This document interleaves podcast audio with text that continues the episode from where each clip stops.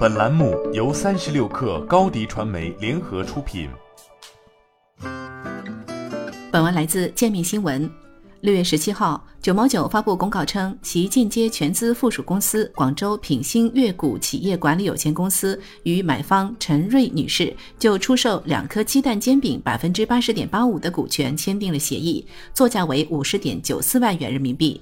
按照上述公告，出售公司在本公告日期由广州品新悦谷拥有百分之八十点八五股权，广州九成汇商务咨询中心拥有百分之十九点一五股权。该公司于出售事项后将不再为九毛九的间接非全资附属公司。九毛九官网显示，两颗鸡蛋煎饼品牌于二零一六年推出，主打传统煎饼果子的改良升级产品，并注入年轻人喜欢的口味及元素，包括海苔、培根、芝士和小龙虾等。门店选址多在购物中心、商场等，装潢也走的是迎合年轻群体的潮创风格。大众点评显示，其人均客单价为二十到二十五元。近年来，两颗鸡蛋煎饼通过直营加加盟形式在广东、厦门等地拓店。据九毛九财报显示，截至二零二一年年底，两颗鸡蛋煎饼拥有自营门店为八家，加盟门店为十七家，其中来自自营门店收入为一千两百六十点八万元，加盟门店的销售收入为一千六百三十九点九万元。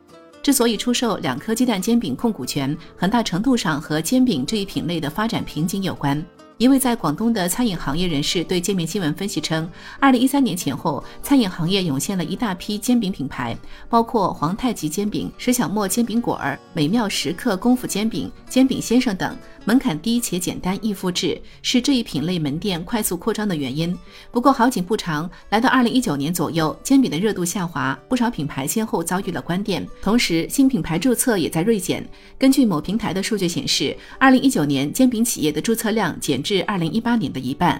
在上述人士看来，煎饼品类风潮来得快去得快，除了和餐饮行业近年来变得像快时尚一样难以琢磨，生命周期变短外，其本身属性也局限了发展前景。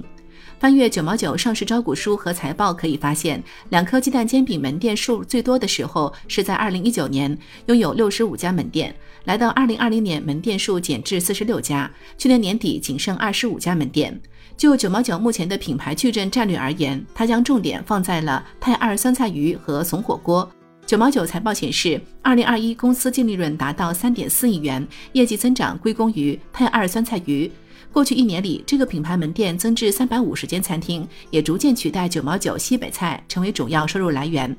此外，按照九毛九董事长管义宏此前的说法，在成功找到泰二这个第二增长曲线之后，怂火锅会跑出第三增长曲线。也就是说，砍掉两颗鸡蛋煎饼后，九毛九将更有精力压注在泰二酸菜鱼、怂火锅等赚钱的主力品牌上。